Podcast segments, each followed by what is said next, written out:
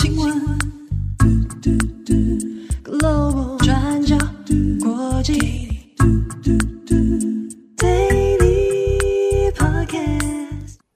Hello，大家好，欢迎收听 UDN Global 转角国际 Daily Podcast 新闻。我是编辑七号，我是编辑木仪。今天是二零二三年十二月二十一号，星期四。哦，今天真的有够冷哦。对，非常的冷。对啊，早上啊，我还收到听友的这个通报，听友说，因为真的太冷了，早上真的没有办法起床，嗯、所以呢，多睡了一个小时。啊，好幸福哦！我希望我也可以。是啊，这个现在对我们来讲啊，微小而确实的幸福就是多睡一个小时。一个小时还蛮多的啊，木仪，我跟你说，这样的幸福并不属于我们。好，这个祝福大家啊、哦，这个在冬天的日子，冬天的早晨，有一个啊呃香甜的美梦啊。香甜美梦，你鼓励大家多睡一小时，是不是？哎，真的真的，我觉得大家真的全球啊，哦，在这个资本主义的社会之下啊，大家都已经太少睡眠了。对，我们用呃睡眠来打倒资本主义，看是不是搞得又像共产国际一样？好，今天的 Daily Podcast 新闻，我们主要讲两则。第一个，我们要来看一下日本丰田汽车 Toyota 旗下的大发工业一个造假的丑闻啊，现在这个事情是越烧越大哦。我们来看哦，日本很知名的这个汽车产业哦，Toyota 丰田。那它旗下呢，有一个汽车生产商大发工业啊，ダイハツ。大发工业呢，被发现常年来啊，在生产汽车的过程里面有这个安全测试，那但是呢，它的安全测试资料很多都是造假的，并没有正确的落实去执行测试的内容。 那用这个造假的资料呢，来蒙混过关哦，取得了国家的认证。好，那现在已经透过第三方单位的调查确认哦，已经知道的违规案件达到一百七十四件。那有涉及到的车种呢，生产中的哈，或者是还在开发中的车种就有二十八款，已经停产的车种有十八款。大发工业呢，在昨天十二月二十号的时候，在记者会上面就宣布哦，大发工业所开发的车款即日起在海内外全面暂停贩售，工厂也停止生产。那在今天早上，今天二十一号的上午，日本国土交通省呢，很罕见的就派了大批的这个调查员工哦，进到大发的总部来进行调查。要来确认这一些违规案件的实际内容，以及还有没有更多其他的可能案件。我们这边讲一下大发工业，ダイハツ。这个大发呢，它前身是一九零七年创业的发动机制造株式会社。那在战后的一九五一年，哦，改名成为现在的大发工业。一九六七年的时候呢，丰田汽车哦就将大发工业纳入它的旗下，作为生产商。不过，一直要到二零一六年， 丰田啊，Toyota 才把大发整个收购，变成全资的子公司。那大发呢，它除了帮丰田做汽车生产代工之外啊，其他涉及的厂牌还有其他的，包括像是马自达、还有苏巴鲁啊等等等等这些厂牌哦，其他涉及的厂牌其实还不少。可是呢，根据调查哦，大发工业在一九八九年。也就是平成元年的时候，就已经出现违规的行为。但是呢，违规的案件大量的出现是在二零一四年之后。这个背后的原因跟丰田汽车的生产有关哦。那主要呢，我们看一下根据调查资料的说法哦，是认为说，因为丰田汽车开始去做生产时程的压缩，啊，要讲究更快速。那在这样的赶时间的状态之下，哦，大发工业呢，因此在生产过程里面想要去把时程都缩短。那在在在这样现场时间紧迫的压力之下，就出现了把相关的资料哦，测试资料呢，用一些造假的方式，或者哦，拿其他的资料来沿用，用这样的方式来蒙混过关哦，那来压缩了它所有生产制造的这个流程。那现在这个丑闻爆发之后呢，当然对于日本的汽车生产跟市场啊造成严重的冲击，而且哦，大发工业因为它大大部分主要是生产轻型车，这个呢也对于日本哦相关这种轻型车的安全问题哦信心其实也是受到打击的。那我们这边看一下大发工业它这所谓的违规事项具体到底发生什么事情？我们举几个例子，包括说我们在生产制。制造汽车的时候呢，很重要的安全撞击测试，我们有时候看到这个影片啊，汽车会去冲撞，然后安全气囊会弹出来啊，类似像这样的测试。可是大发呢，它在制作的过程里面，它测试的过程里面，它并没有有一些车款啊，它并没有真正的去执行的这个撞击测试。它呢，有的是用计时器哦，哦，让那个安全气囊直接就弹开。啊所以换句话说，他并没有真的去做撞击，或者是他撞击的呢？他不是用正驾驶座，而是用副驾驶座，哦，用不同的资料去顶替，又或者是拿其他的还在测试中的资料，而不是真正在进行撞击测试的，好，拿来沿用。那又或者还有其他的测试，包括说行人保护，我们看到有些汽车它会有为了。防止冲撞行人哦，会有些测试速度，然后以及紧急刹车的这样的设定哦。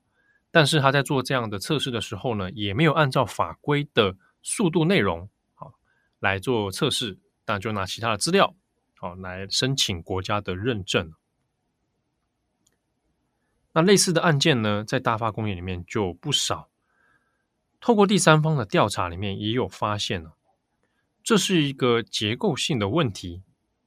包括说被要求要加速生产，短时间之内要生产大量的汽车，但是呢，实际的生产现场又没有做好把关，包括说从主管到部门人员，并没有针对于安全测试的品质做严格的把关，而且也没有其他监管的制度。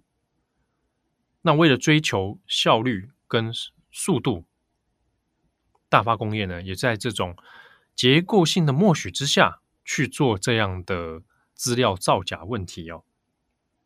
除此之外呢，大发这边也有出现了为了削减成本哦，人力成本 cost down，那相关的部门人员也减少的问题，那包括说安全品质测试的部门，好，人员也减少，以及要负责这一些碰撞冲撞实验的。这些部门人员呢，在二零二二年的时候，也减少到了十多年前，也就是二零一零年的时候三分之一。所以整体来说，我们可以看到它结构性上面，在关于安全测试的部分，人力是不断减少的。但是在二零一零年代以后，又要面对丰田汽车大量生产的这一个制度哦。所以，我们看到这样的结构之下，而导致了这种现象的出现。好，那相关的案件后续还要再做更多的调查，但因为呢，涉及的车款哦，有包括台湾的民众也很熟悉的啊，比如说光是 Toyota 自己的车种，还有 Subaru 啊，马自达。不过今天早上啊。二十一号的时候，那台湾的代理商啊，也有去向台湾的交通部这边来说明。我们就目前看到的新闻说法，包含马自达跟苏巴鲁啊，并没有引进大发工业所代工或者设计的车款，所以这些可能涉及到安全问题的，并没有进入到台湾啊。那这个是官方的说法。好，那以上是关于。大发工业资料造假的丑闻，这个事件的后续可能影响还会很大，所以我们还会再帮大家做追踪。下一个，我们来看一下南韩。好，我们今天要来看有关大考的一个争议。南韩近期有一群学生，他们控诉，在今年十一月十四号的大学修学能力试验当中，这个也是南韩的大学入学测验，在考试当中，监考人员提早收卷，让他们的考试表现受到非常大的影响。那我们先来看这起事件。在这场一年一度全国大学入学考试当中，有学生反映，在第一科考韩语的考试当中，提早九十秒响铃。那虽然有学生有立即做出抗议，说时间根本还没到，不过监考人员当时还是强行收走了他们的考卷。不过，根据韩国媒体的报道，负责这个考场的监考人员他承认他看错了时间，并且在下一科开始之前就承认这个错误。然后在午餐休息的时候，补给这些考生一分三十秒的时间继续作答。不过他们只能在试卷的空白栏位当中补填他们的作答，而且也不能更动所有之前已经写好的答案。所以这就让很多受影响的考生们感到很难过。他们认为说考试节奏被严重的打乱，那也觉得苦读多年的成果没有办法在这种状态之下好好的进行发挥。那这场错误让部分学生没有办法专注之后的考试，甚至因此放弃了考试，提早回家。那这群考生的律师也告诉当地的媒体说，教育当局并没有针对这件事情做任何的道歉。所以这三十九名学生一状告到政府，并且求偿每个人两千万韩元，大概是台币四十八万元的赔偿。那他们表示，提早收卷不只影响到他们当下考的科目，还间接影响到后面整个考试的表现。所以，这两千万韩元的赔偿是他们重考读书一年的花费。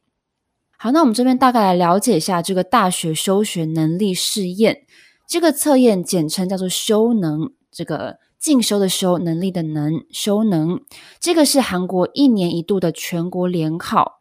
是一个每一次长达八个小时的马拉松考试，期间考生要连续进行多科的测验。那这个修能也被认为是全球难度最高的考试之一。每一年我们可以看到学生都像是用生命一样在考试当中拼搏，来发挥苦读多年的学习成果。那这个大学入学考试的结果，在南韩考生的眼中，不只是会决定升学跟就业。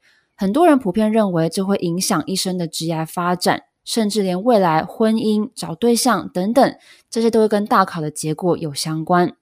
所以，过去大家可能也会留意到新闻画面，每一年南韩举行修能考试的时候，不只是会动用到考生全家人到考场替考生加油，学校也会做这个应援。那这个跟台湾的状况可能差不多，不过南韩的这个修能测验可以说规模更大。除了交通警察必须要待命，考生在考英文听力测验的时候，飞机还要暂时停飞，他们关闭领空等等，以免干扰听力测验的进行。那这个飞机起降的禁令实施时间是三十五分钟，也就是说，除非是有遇到突发状况的班机，不然所有空中的飞机都必须要在这三十五分钟之内，限制保持三千公尺以上的高度。那另外，股市开盘也因为收能的进行而延后一个小时。那今年的收能是在十一月十四号登场，总共有超过五十万的南韩考生参加，在全国一千两百七十九个考场当中举行。那这个也是疫情爆发之后，这个四年以来第一次可以不用戴口罩参加考试。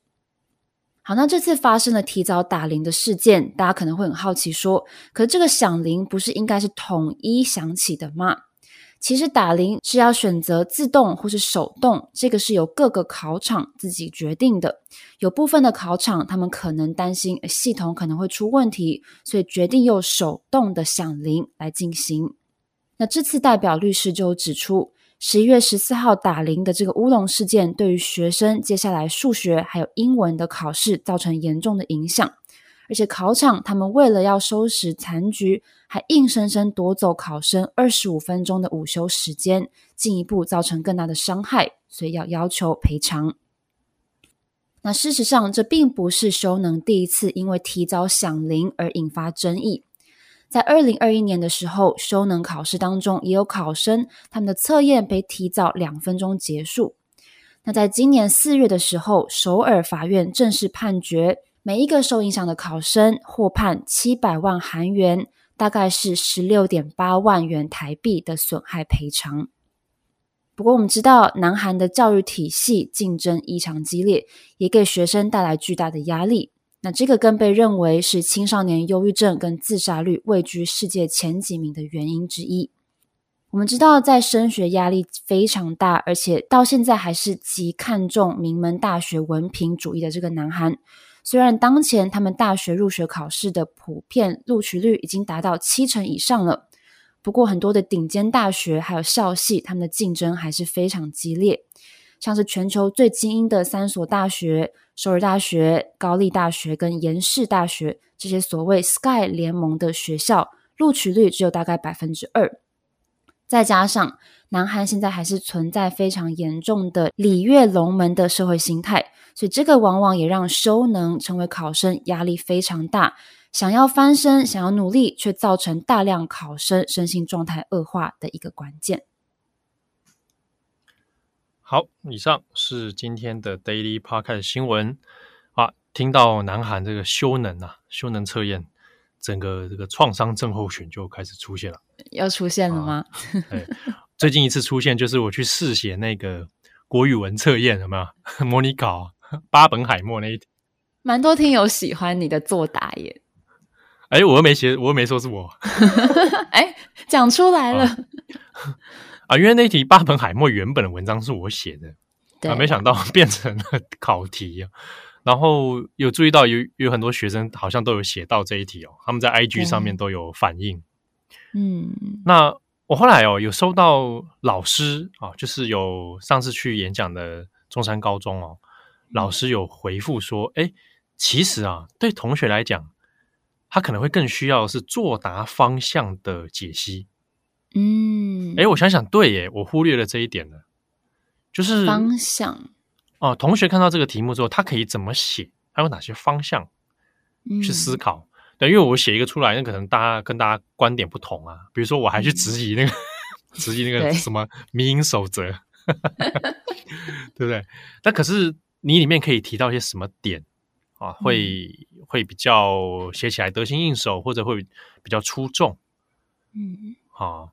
跟大家说，就是这，就是有一些补习班教的那种作文方式啊，可能可能真的不太好用，就是可能太工整了，刻意的引经据典啊，嗯嗯嗯，好，先来一首诗，然后在里面，那但是在迷音这个里面，你很难用吧？除非，除非，嗯，我觉得如果来谈。拿文言文的古人当迷音梗这件事情，哎，你来聊聊这个事情，好像就蛮有趣的。这个还蛮高境界的。对啊，哦，那这个题目出的是蛮灵活的，不晓得各位考生自己写的感觉怎么样？那还有听友说想要听听看各个编辑的作答内容啊，五位编辑都要下下去写吗？我跟你讲，他那个题目写说四百字以内有没有？至多四百字。哇！我那时候写的好痛苦哦，我想说四百字很快就写完了，拜托转角国际什么一动不动就两三千字，对不对？对，就那四百字，我觉得哇，我写的好痛苦哦。这个我可以作证，因为七号他就一直在呃群组里面跟大家哀嚎，说四百字也太少了吧？对啊，就不好解释嘛，而且会有点啊，一边写一边觉得有种考试的压力又来了。好啊，但是因为一月份就要考试了，所以也祝福哦很多的考生，他们好像有在听我们的节目，或者是读我们的文网站文章哦。嗯，祝福各位能够金榜题名，对啊，放轻松啦，对不对？考试就这样嘛，很快就可以熬过去了，加油加油！对啊，我们陪你，放心，嗯、放心，放心，命运会找到自己的出路。好，OK，那节目的最后，也希望大家。这个天气多变化哦，注重身体健康，以及最近又有这个 Omicron 变种的变异株又出现了，JN1，好，大家还是要注意一下防疫，不要掉以轻心哦。对，好，那祝福各位有美好的一天。我是编辑七号，我是编辑木仪，我们下次见喽，拜拜，拜拜。转角国际 Global 国际新闻。Global Daily Podcast 新闻。